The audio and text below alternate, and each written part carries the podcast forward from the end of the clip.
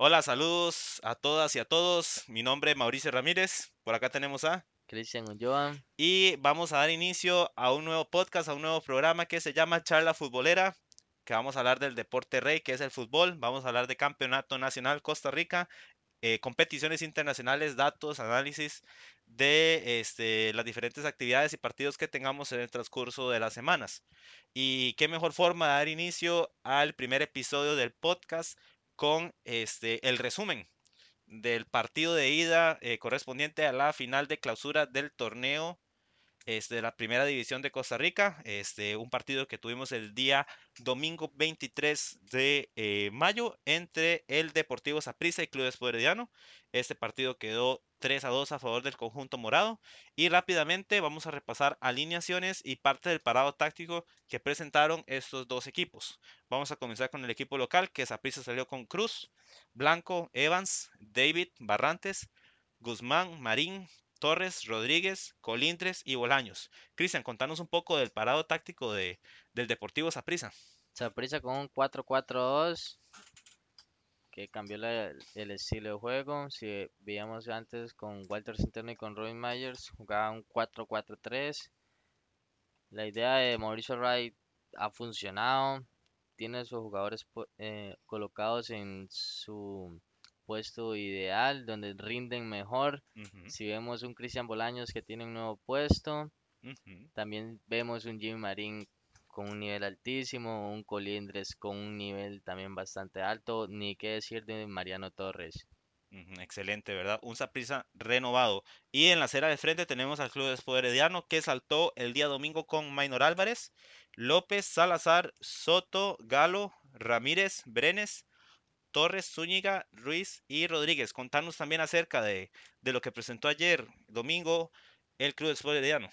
Igual Heredia con un 4-4-2, vimos un Heredia muy tímido, un Heredia muy conservador, vimos que Swander Zúñiga estuvo demasiado pegado a Orlando Galo, porque querían dobletear a Jimmy Marín, vimos un Jefferson Brenes, un Ramírez, muy, muy, muy pasivos, No le ganaron una a Torres ni a Barrantes. Vimos un Francisco Rodríguez totalmente perdido. Solo en la jugada del primer gol que hizo la asistencia para que Henry Ruiz metiera ese cabezazo. Sí, un Jair López bastante, bastante tímido.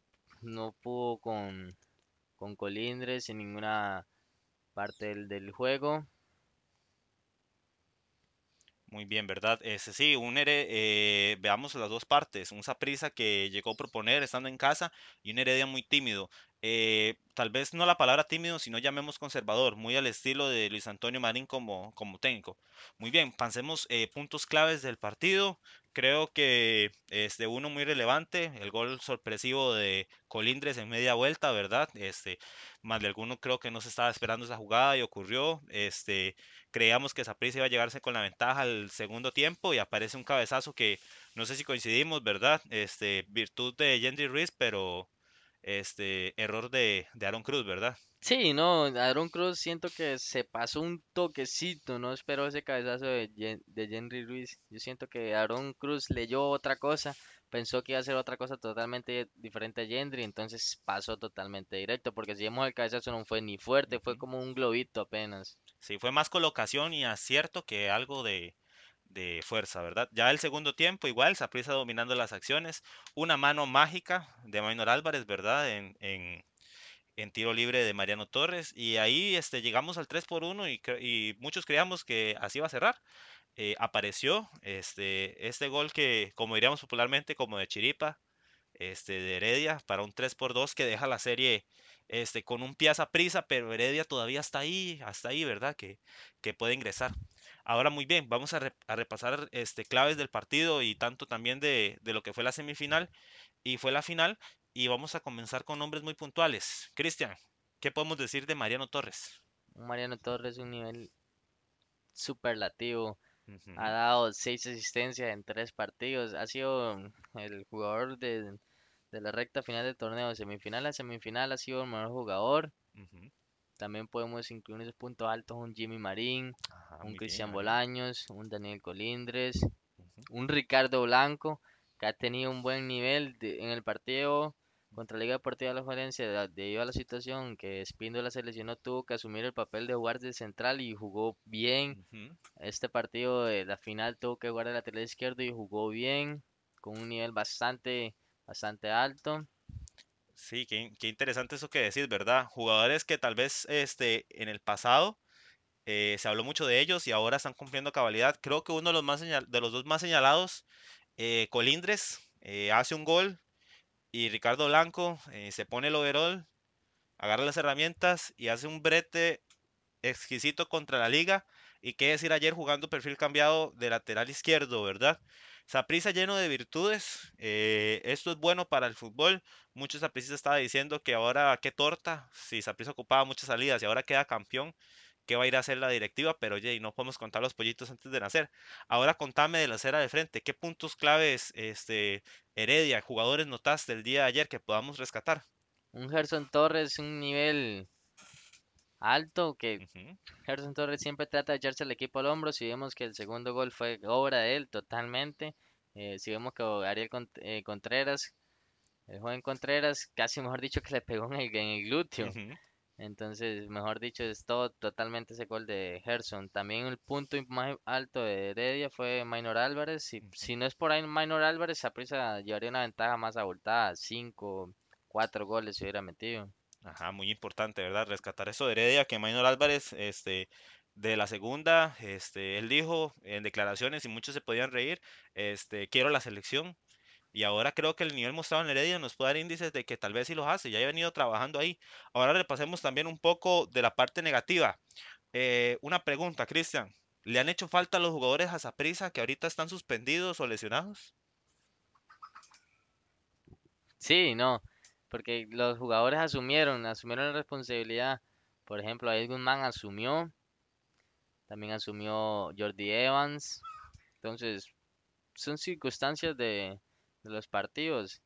Eso es al final es como dice, que le, toca, le toca. Le tocó a Ed Guzmán, solucionó. Le tocó a Evans, solucionó. Entonces, 11 que gana, 11 que repite. Eso, muy bien, Saprissa está aprovechando eso. Creo que sí podemos coincidir que el más golpeado ha sido Heredia, ¿verdad? Y un nombre muy, muy puntual es el de Jelsin Tejeda. Este, ¿qué opinas? Este, ¿logró Heredia eh, solventar este, la ausencia de Jelsin Tejeda con la pareja de este, en medio cancha de Jefferson Brenes y Fabricio Ramírez? Un Jelsin que fue una baja bastante sensible para, para Heredia.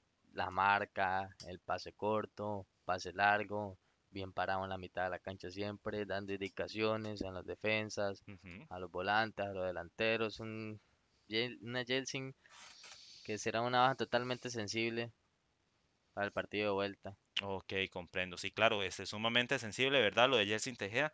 Entonces, quiero que también me menciones algo y creo que nosotros estuvimos hablando de ello y vos me hiciste, eh, este, me nombraste sobre ello.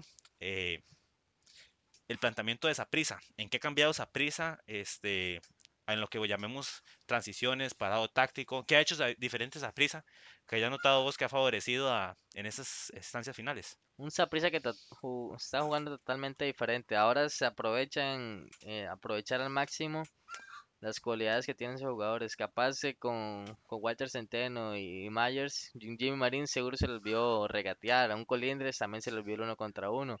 Porque las indicaciones del cuerpo técnico los, lim- los limitaban totalmente.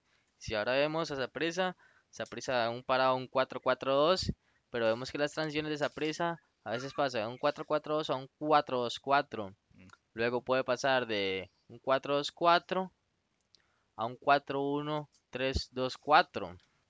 Es un Saprissa totalmente diferente, un Saprissa que le está sacando máximo provecho a cada característica de los jugadores. Si vemos un Cristian Bolaños con una posición que no es que no es habitual en él, atrás de Ariel Rodríguez, jugando un poquito como de 10. Muy bien, muy bien, excelente, ¿verdad? Ahora muy bien, hablemos ahora de la final de vuelta. ¿Qué esperamos? Te comento un poco. Yo de mi parte espero un Heredia eh, conservador igual, eh, cerrado tácticamente, eh, esperando, aguantando ver qué propone prisa. Creo que Luis Marín no va a cambiar eso. eh, sabemos que Luis Marín es una escuela a los Oscar Ramírez, a los José Luis Pinto, eh, que defienden muy bien en ataque, aprovechan lo que tienen que aprovechar. Pero eso va a ser una Heredia que va a esperar un poco al fallo, a ver qué, qué sucede. Contame, ¿qué podemos esperar de esa prisa para, la, para el partido de vuelta? Un Saprissa con un parado táctico igual contra el partido de Liga Deportiva La Juelense, bastante conservador, sin dejar a un lado el ataque. Si vemos Saprissa por momentos deja a, a Colindres y a Marín arriba con Ariel, baja un poquito Bolaños, o a veces solo baja Jimmy Colindres y deja un poquito arriba a Rodríguez y Bolaños, para esa transición de esa prisa de, de defensa-ataque sea un poquito más efectiva. Entonces veremos un Saprisa bastante conservador y aprovechando bastante el contraataque y siento que Saprisa va a buscar ese gol que le dé un poquito de tranquilidad. Muy bien, pronóstico. Campeón nacional, Cristian. Está duro, está difícil, está difícil. Es un parte de una serie que todavía es totalmente abierta, pero Saprisa gana el partido de, de vuelta 2-1. Ok, este, yo también me voy a acomodar un poco y creo que el Deportivo Saprissa va a ser el, el campeón nacional. Eh, ha sido el mejor equipo en estas instancias finales y creo que lo va a ratificar, ¿verdad? Este, en este partido de vuelta, que va a ser el miércoles. ¿A qué hora va a ser el miércoles? Miércoles 9 y media. Miércoles 9 y 30 de la noche, ¿verdad? Este, que lo vean con sus burbujas. Y rápidamente, nada más para finalizar, vamos a repasar. También este, liguilla por no descenso, se va a jugar esta semana. Este, Sporting versus Limón. Sporting con ventaja de 1 por 0 con el empate o el gane, este Sporting se queda en la máxima categoría y Limón descendería. Y este también que estamos ahí anuentes como porteños a la final este, del torneo de segunda división. Eh, Punta Arenas y Guanacasteca 2 por 2 esperando a ver qué sucede, ¿verdad? En caso de que Guanacasteca gane, automáticamente asciende a primera división. En caso de que Punta Arenas gane la serie, otros dos partidos para decidir quién asciende. Nos vamos, Cristian. Un gusto. Muchas gracias. Esto fue Charla Futbolera. Hasta luego.